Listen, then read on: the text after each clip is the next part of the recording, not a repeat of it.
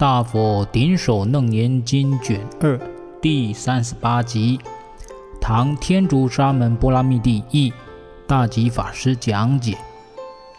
阿难向佛说：“世尊，这个妙觉性一定是非因非缘而存在。那世尊，为什么常常跟比丘们宣说？”能看见东西的功能，必须具备四种因缘。所谓的虚空、光明、心、眼睛这四种因缘，这又怎么说呢？哦，阿难会提出这个问题呀、啊，是因为前两集阿难曾经向佛表达，哦，这个。见性呢，应当是有因缘才会升起的。啊，那被佛陀驳斥了之后，被佛陀用方法，用这个论辩的方法，这样子一来一回之后呢，阿难才觉得说，好像见性也不是因缘而成而成就的，所以呢，阿难这边才会。有这个疑问，说啊，既然这个觉性、这个见性不是因缘因缘促成的，不是因缘促成的，那为什么佛陀又说啊，我们眼睛要看见东西要有四种因缘？啊，所以这边阿难提出质疑啦。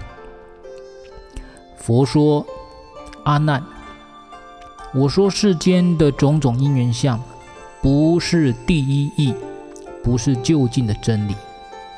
阿难，我在问你：所有世间的人都说我能看见，如何叫做见？如何叫做不见？阿难说：世间的人因为有日月灯光的照耀，因此可以看见种种镜像。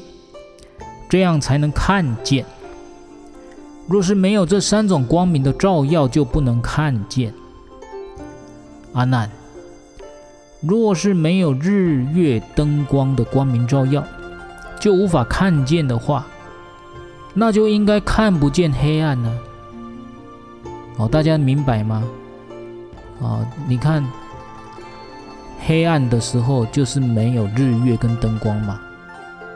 那照理说应该看不见黑暗呐、可是实际上没有日月灯光，我们还是看得见呐、啊，只是说只是看见的东西是黑暗而已。啊，只能看见黑暗，所以还是有看见呐、啊。哦，若是可以看见黑暗，那么这只是缺乏光明，也就是说没有日月灯光的光明。啊。如果可以看见黑暗的话，那只是缺乏光明，怎么能说无法看见呢？哦，所以说黑暗的时候还是看得见呐、啊，就是这个意思。阿难，若是在黑暗的时候，因为看不见光明的缘故，就说看不见的话；现在有光的时候，因为看不见黑暗，也可以说看不见呐、这样就变成不论是光明或黑暗。都看不见了。这里呀、有一点哲学上的一种辩论了，哲学上的论辩。怎么说呢？就是佛陀提出一个哲学的思考方式。我们多数人呢、在黑暗的时候，不是看不见光吗？啊，都如果全暗的时候，我们看不见东西嘛。那实际上是因为在黑暗的时候，看不到有光嘛。所以有的人就说啊，我看不见东西，我看不见。可是倒过来，我们我们倒过来说，如果在白天有光的时候，充满光的时候，你有没有发现，其实我们看不见黑暗？哦，黑暗的时候我们说看不见光，可是可是倒过来呢，有光的时候我们也看不见黑暗呢？那凭什么？凭什么说你黑暗的时候看不见光就说看不见？啊，你在黑暗的时候就说看不见，那有光的时候，其实你也看不见黑暗。你为什么不说你看不见？因为你还是看不见黑暗嘛。有光的时候，你看不见黑暗，就像就像你在黑暗的时候看不见光线，看不到有光啊，你看不到有看不到任何光，你会说看不见。那为什么你看不见黑暗的时候啊，有光的时候你看不见黑暗嘛？那你看不见黑暗的时候，为什么你不说你看不见，却只有在看不见光的时候你你说看不见？这就变成不平等，你知道吗？就是针对。看不见这个议题来说，你变成有所取，你取了什么？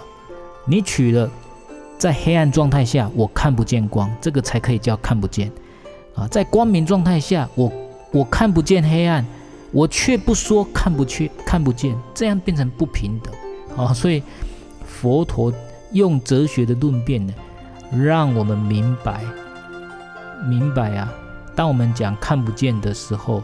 是有问题的，我们的思考是有问题的。好，那么综合综合来看，就是有一个结论，这样就变成不论是光明或黑暗，都看不见的啊！啊，你们听得懂吗？因为光明的时候你看不见黑暗，你也可以说看不见呢、那黑暗的时候你看不见光明，你也可你也可以说你。看不见呢，啊，都可以说都可以说看不见呢，啊，所以 就变成光明跟黑暗都看不见了，啊，当然这个是有一点诡辩了哈，哲学上就是很哲学上说有一些派别他们就是喜欢诡辩，那这样子，那佛陀用这个技巧让阿难了解啊，了解一些事理啊，哦，好，佛陀继续讲。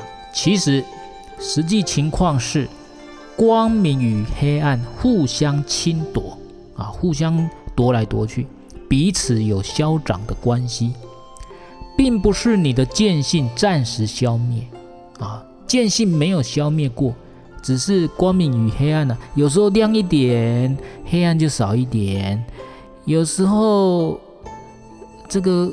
光明少一点，黑暗又多了一点，它是消长的关系。所以啊，应当知道，不论是光明或黑暗，都能看见。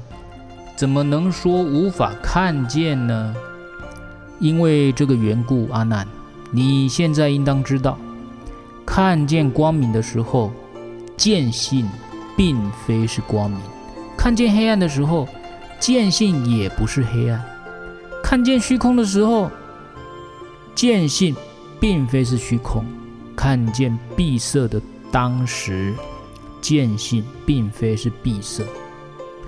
这四个义理啊是可以成立的。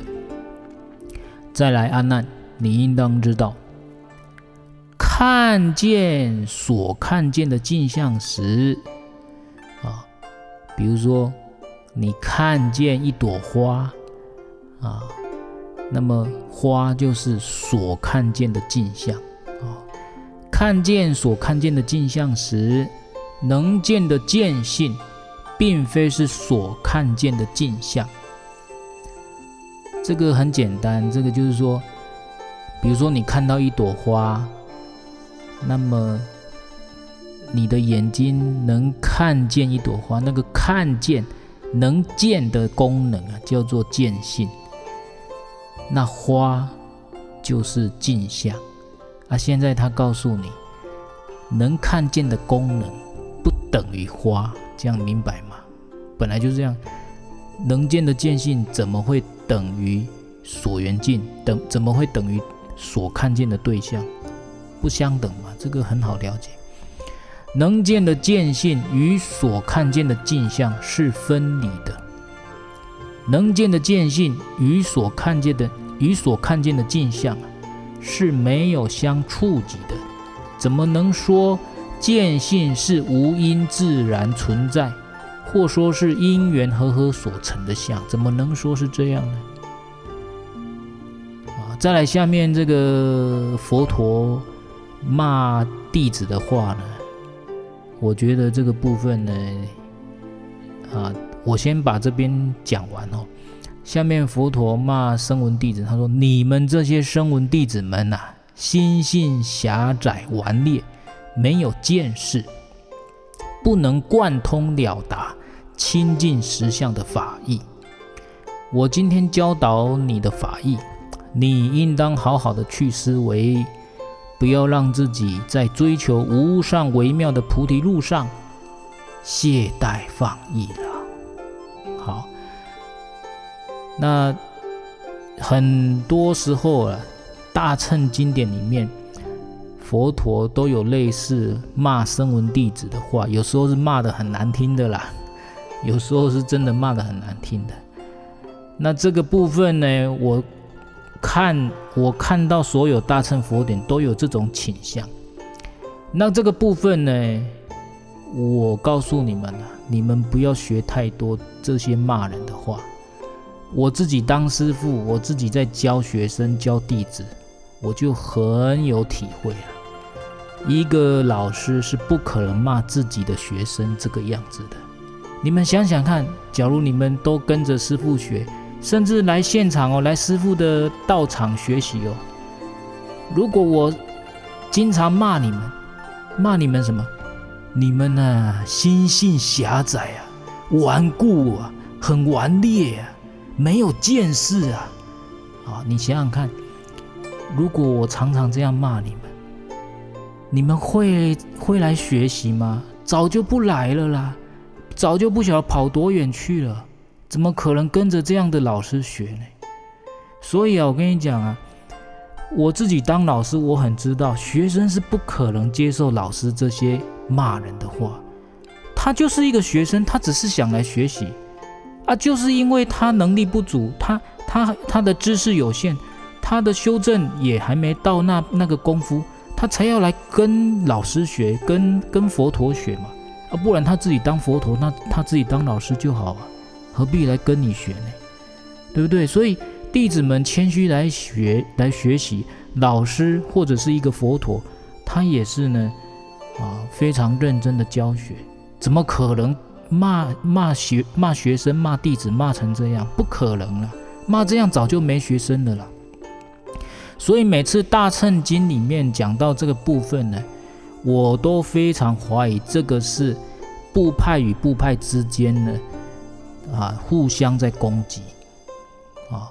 所有大乘佛典中啊骂声闻弟子的话，我怀疑都是后人加上的。因为任何一个师父不肯如此骂弟子，多不多数啊是学派不同的时候才可能产生攻击性语言啊，就是他，就是说大乘这个派别，他为了提高自己的地位，他必须要贬低其他学派、其他部派，贬低其他部派没有大乘的好啊，所以经常会骂声闻弟子啊。那你们不要以为哦，那原始佛教或部派佛教，或者是南传佛教就比较高尚，就比较好诶，他们都没有攻击大乘佛法，错啦，也是骂得很难听呐。你们如果在外面有跟过其他法师，是专教南传原始佛教的这一些这些人呢，你你们如果有跟过就知道。